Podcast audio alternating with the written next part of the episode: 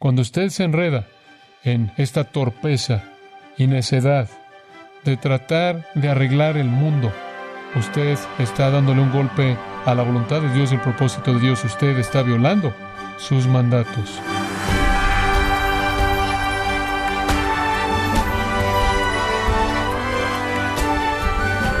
Sea usted bienvenido a Gracia a vosotros con el pastor John MacArthur.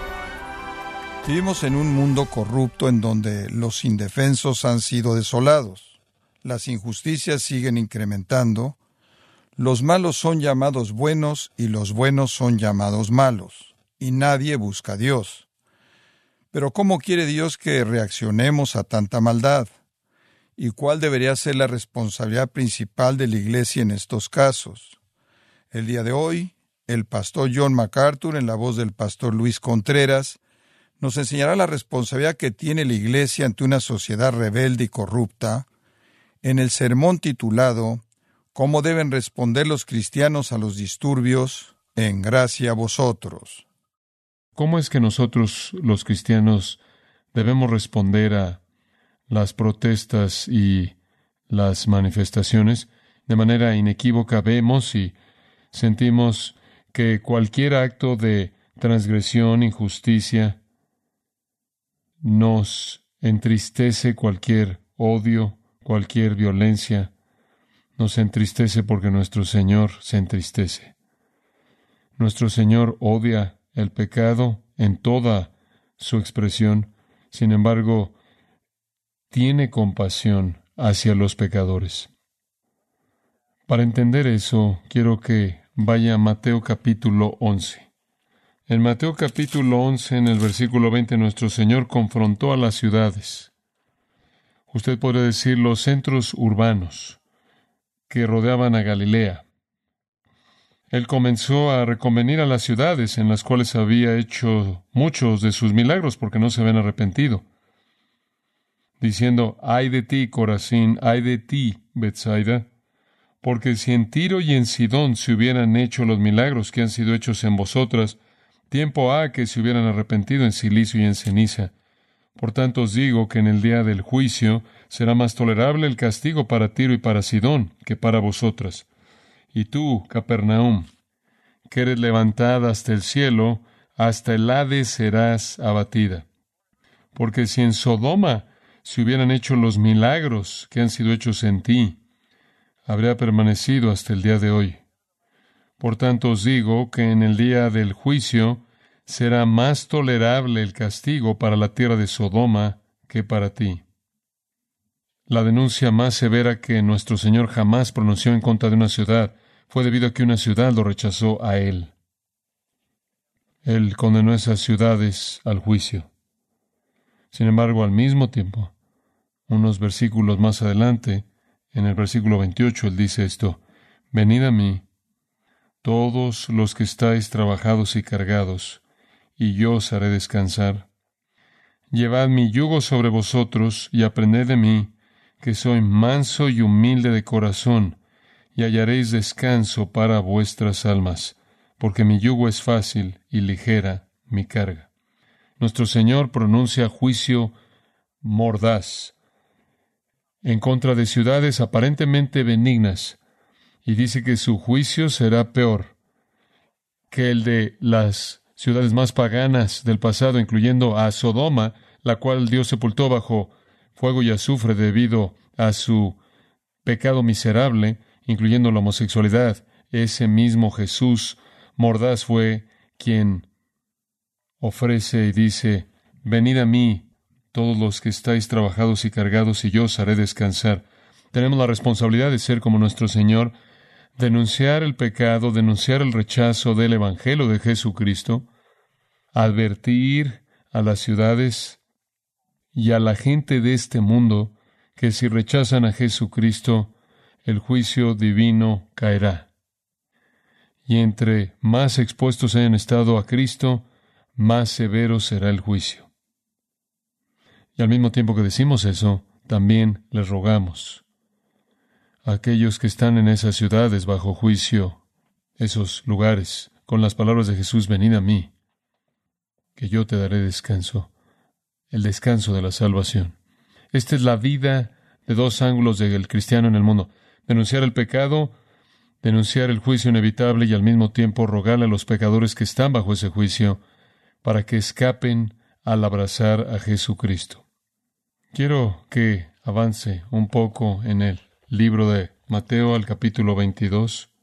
Creo que algunas veces los cristianos son acusados de no ser amorosos porque es necesario que nosotros declaremos la verdad acerca del juicio y el pecado. Y entonces queremos recordar lo que nuestro Señor dice en Mateo 22. Vamos a ver el versículo 34 en adelante. Entonces los fariseos, oyendo que había hecho callar a los saduceos, se juntaron a una, y uno de ellos, intérprete de la ley, preguntó por tentarle, diciendo, Maestro, ¿cuál es el gran mandamiento en la ley? Esta tenía la intención de ser una trampa. A lo largo de los años, los fariseos y los saduceos, en cierta manera, eran los, los preparados académicamente, eran los rabinos, y creo que ellos supusieron que esta pregunta lo atraparía, porque cuando le pidieron que nombrara la gran ley, él nombraría algo con lo que todos estarían en desacuerdo y juntos lo condenarían. Esta fue su respuesta en el versículo 37. Jesús le dijo, Amarás al Señor tu Dios con todo tu corazón y con toda tu alma y con toda tu mente. Ese es el mandato singular de Dios y Jesús no se puede tener ahí. Este es el primero y grande mandamiento en el versículo 38 y el segundo es semejante. Amarás a tu prójimo como a ti mismo. De estos dos mandamientos depende toda la ley y los profetas. Los que son cristianos son aquellos que desean desde la profundidad de sus corazones renovados, amar al Señor su Dios con todas las facultades de su ser y amar a otros de manera suprema.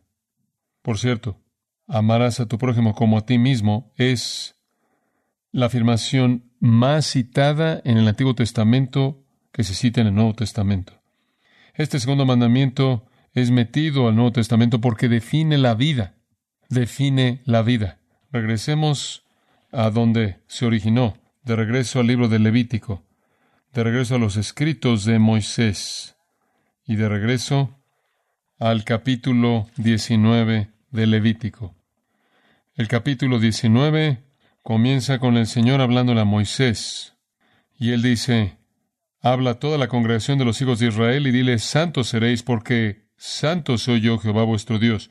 En el versículo 3 dice, yo Jehová vuestro Dios, en el versículo 4, yo Jehová vuestro Dios, en el versículo 10, yo Jehová vuestro Dios, en el versículo 12, yo Jehová vuestro Dios, en el versículo 14, yo Jehová, versículo 16, yo Jehová, 18, yo Jehová, versículo 25, yo Jehová vuestro Dios, versículo 28, yo Jehová, versículo 30, 37, yo Jehová. Entonces, si yo soy Jehová, tu Dios, demando de ti santidad. ¿Cómo se ve eso? Bueno, regresa al versículo 18. Aquí hay por lo menos una afirmación. No te vengarás, ni guardarás rencor a los hijos de tu pueblo, sino amarás a tu prójimo como a ti mismo. Amarás a tu prójimo como a ti mismo. En cierta manera esa es la afirmación de resumen. Regresa al versículo 9 y veamos cómo se ve eso. Cuando sigues la mies de tu tierra, no cegarás hasta el último rincón de ella ni espigarás tu tierra segada. Cosecha en un círculo y deja lo que queda, y lo que se te caiga, déjalo ahí. ¿Por qué? Y no rebuscarás tu viña, ni recogerás el fruto caído de tu viña. Para el pobre y para el extranjero lo dejarás. Yo, Jehová vuestro Dios, ¿me amas? No consumes todo lo que tienes, deja algo para el pobre y para el extranjero. Versículo 11. No hurtaréis y no engañaréis ni mentiréis el uno al otro, y no juraréis falsamente por mi nombre, profanando así el nombre de tu Dios. No oprimirás a tu prójimo, ni le robarás. No retendrás el salario del jornalero en tu casa hasta la mañana, págale el día que trabaja. No maldecirás al sordo, y delante del ciego no pondrás tropiezo, sino que tendrás temor de tu Dios. Después, versículo 15, no harás injusticia en el juicio, ni favoreciendo al pobre, ni complaciendo al grande. Con justicia juzgarás a tu prójimo. No andarás chismeando entre tu pueblo, no atentarás contra la vida de tu prójimo, no aborrecerás a tu hermano en tu corazón, razonarás con tu prójimo para que no participes de su pecado. En otras palabras, si necesitas reprenderlo, repréndelo, pero no al punto de pecar. No te vengarás, ni guardarás rencor.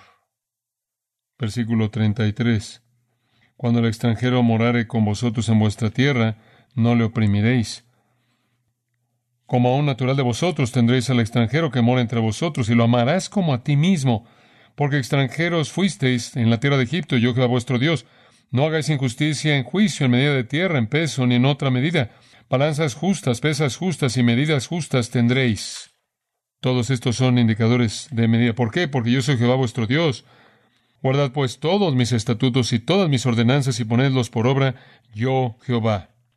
De hecho, 160 veces en el libro de Levítico, Dios dice, yo soy Jehová, yo soy Jehová. 150 veces está la palabra santidad. Yo soy Jehová, y si me amas, ama a tu prójimo como a ti mismo. Regresa a Mateo 22, en donde Jesús cita este texto tan conocido de Levítico 19, 18. Amarás a tu prójimo como a ti mismo. Y después dice en el versículo 40, de estos dos mandamientos depende toda la ley y los profetas. Eso se refiere al Antiguo Testamento en su totalidad. Todo el Antiguo Testamento, todas las leyes, todos los diez mandamientos y las demás leyes presentadas en el Antiguo Testamento básicamente son resumidas en amar a Dios con todo su corazón, alma y mente y amar a su prójimo como a sí mismo. Todas se relacionan a amar a Dios o amar a otros, todas todo el Antiguo Testamento, todo el deber moral de el hombre, todo el deber espiritual del hombre resumidas en ama a Dios totalmente, ama a tu prójimo como a ti mismo. El apóstol Pablo recoge esto en el capítulo 13 de Romanos y este es lo que dice.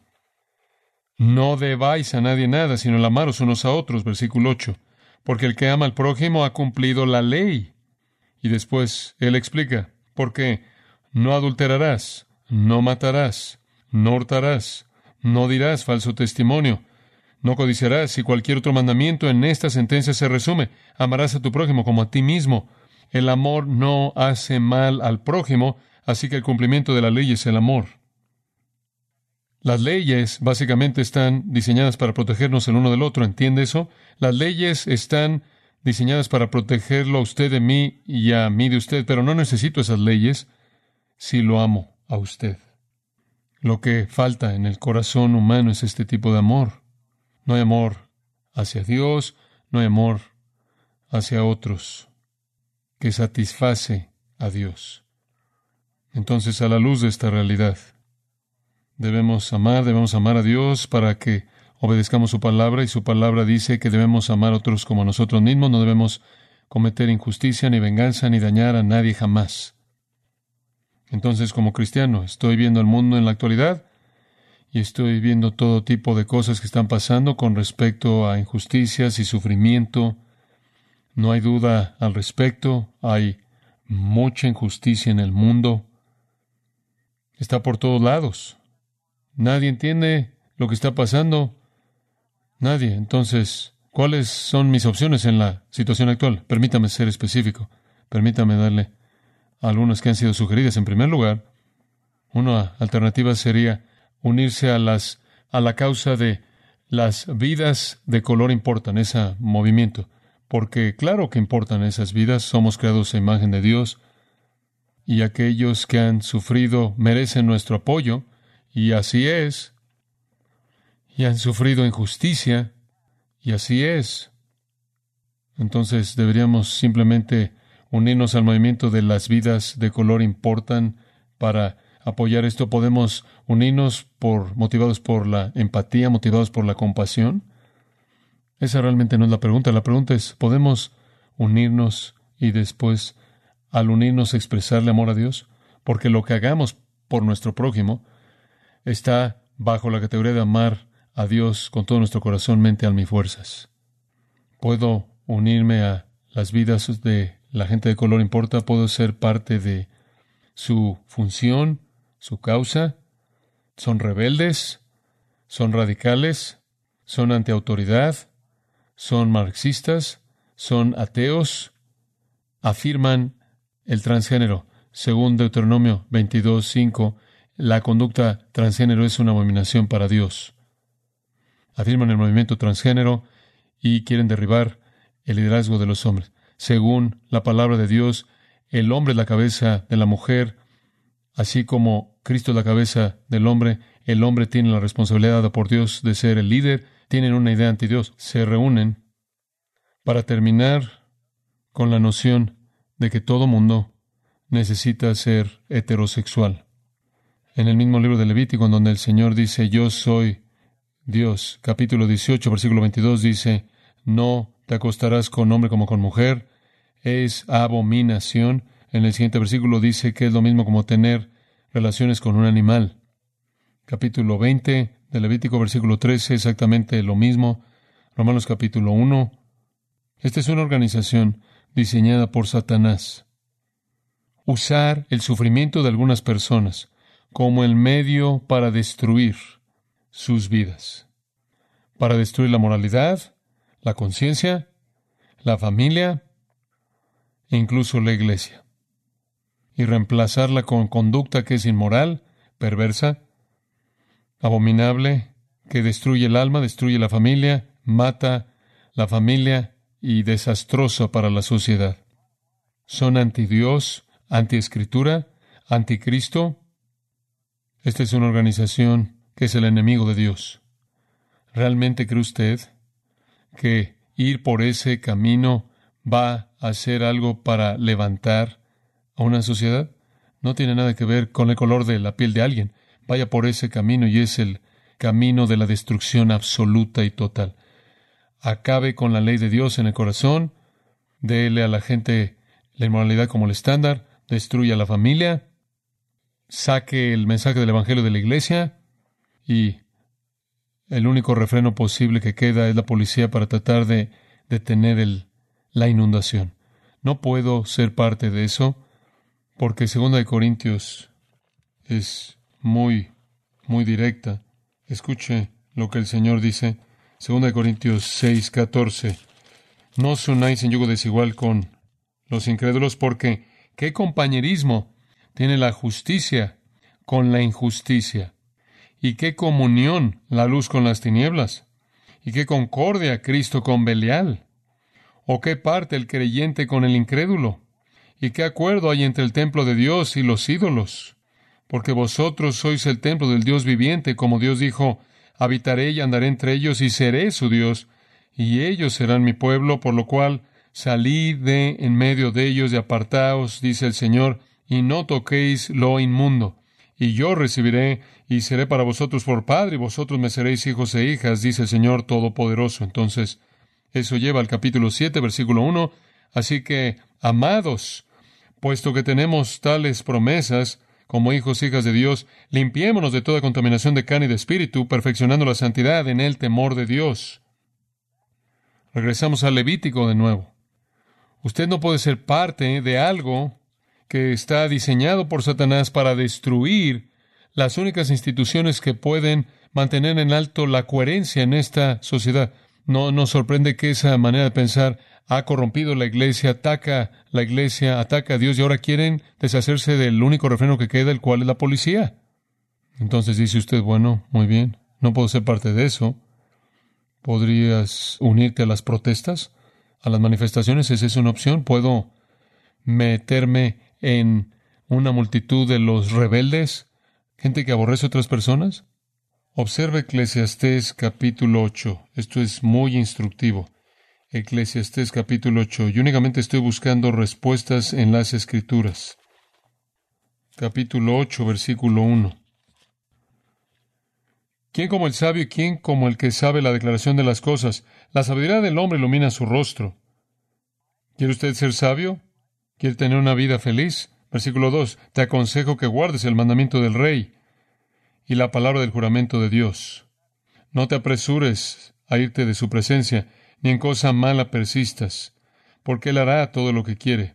Usted se coloca en una posición de peligro si usted se revela contra la autoridad. Pues la palabra del rey es con potestad, versículo 4. ¿Y quién le dirá qué haces? El que guarda el mandamiento no experimentará mal. Y el corazón del sabio discierne el tiempo y el juicio. Hay un tiempo y juicio apropiados, porque para todo lo que quisieres hay tiempo y juicio, porque el mal del hombre es grande sobre él, pues no sabe lo que ha de ser y él cuándo haya de ser. ¿Quién se lo enseñará? Entonces, si usted se mete en una rebelión, no sabe lo que va a pasar usted, pero podría terminar muy mal. ¿Usted piensa que va a controlar las cosas? Versículo 8. No hay hombre que tenga potestad sobre el espíritu para retener el espíritu, ni potestad sobre el día de la muerte, y no valen armas en tal guerra. Usted no sabe cuándo va a estar usted fuera de la guerra, ni la impiedad librará al que la posee. Todo esto he visto y he puesto mi corazón en todo lo que debajo del sol se hace. Hay tiempo en que el hombre se enseñará del hombre para mal suyo. Usted va a terminar muerto de cualquier manera.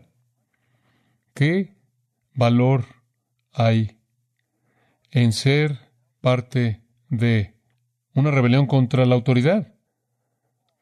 Pablo también habla con respecto a eso en Romanos 13. Permítame recordárselo. Y vamos a regresar a Eclesiastés en un minuto. Romanos 13, versículo 1. Sométase toda persona a las autoridades superiores, porque no hay autoridad sino de parte de Dios, y las que hay por Dios han sido establecidas. De modo que quien se opone a la autoridad, a lo establecido por Dios resiste, y los que resisten acarrean condenación para sí mismos, entonces no solo tiene el asunto de Eclesiastés, en donde usted está actuando en algún tipo de protesta en contra de la autoridad, usted no sabe cómo va a terminar, y usted podría perder su vida porque usted no puede controlar el viento ni el día de su muerte. No solo eso, no solo tiene que enfrentar esa realidad, sino que se opone a la autoridad, se opone a la ordenanza de Dios, y usted cae bajo su condenación porque los magistrados no están para infundir temor al que hace el bien, sino al malo. ¿Quieres pues no temer la autoridad? Haz lo bueno y tendrás alabanza de ella, porque es servidor de Dios para tu bien. Pero si haces lo malo, teme, porque no en vano lleva la espada.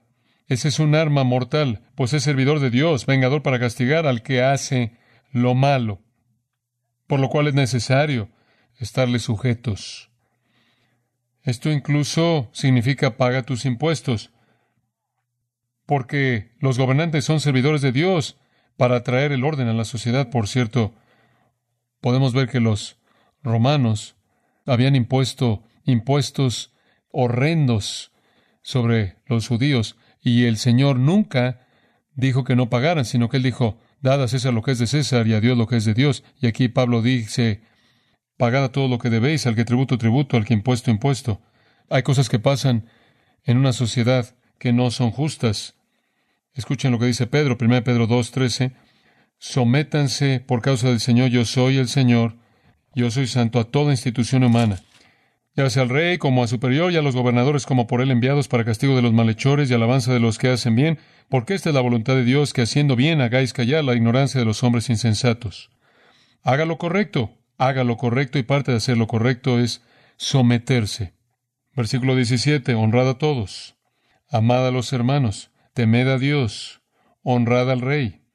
Incluso los creados. Estad sujetos con todo respeto a vuestros amos, no solamente a los buenos y afables, sino también a los difíciles de soportar. Usted tiene, porque esto merece aprobación.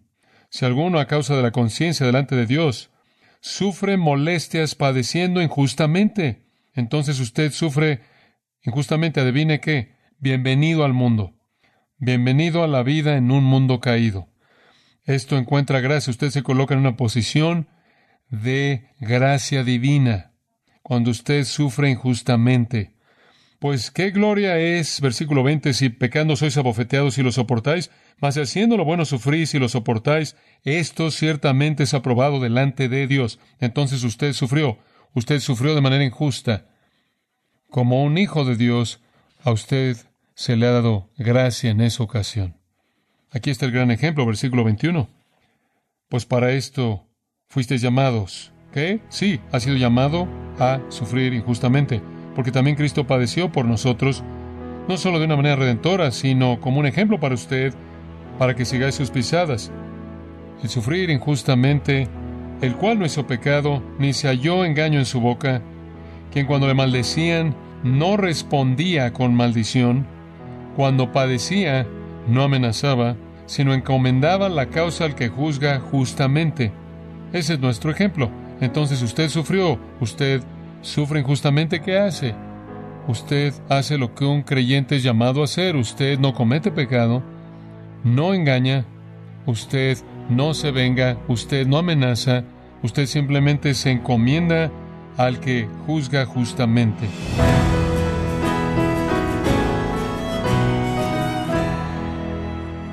Pastor John MacArthur nos enseñó que el Evangelio es el arma que los creyentes tienen para hacer un cambio en esta sociedad corrupta.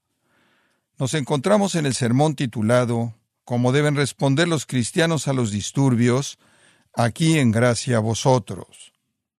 Estimado oyente, quiero recomendarle el libro El poder de la integridad, en donde John MacArthur instruye a sus lectores a cómo vivir piadosamente en una sociedad que ha abandonado la mayoría de las normas morales y principios cristianos. Adquiéralo en la página gracia.org o en su librería cristiana más cercana. Y quiero recordarle también, como usualmente lo hago, que puede escuchar y descargar este sermón, así como todos aquellos que he escuchado en días, semanas o meses anteriores, animándole a leer artículos relevantes en nuestra sección de blogs, ambos en gracia.org. Si tiene alguna pregunta o desea conocer más de nuestro ministerio, como son todos los libros del pastor John MacArthur en español, o los sermones en CD que también usted puede adquirir, Escríbanos y por favor mencione la estación de radio por medio de la cual usted nos escucha en gracia a vosotros. Es importante conocer no solo el país y ciudad de donde usted nos escucha, sino también la radio. Para quienes contactan nuestro ministerio por primera vez, pueden solicitar una copia del mensaje de promoción sin costo alguno, un mensaje por oyente únicamente. Si usted vive en los Estados Unidos o Puerto Rico, escríbanos a Gracia Vosotros, P.O. Box 4000, Panorama City, California 91412. O puede escribirnos a través del siguiente correo electrónico radio arroba Esto ha sido todo por hoy y queremos agradecerle su sintonía de lunes a viernes en nombre de John MacArthur y del personal de este organismo, invitándole para que nos acompañe en la próxima edición y así juntos continuar desatando la verdad de Dios un versículo a la vez en gracia a vosotros.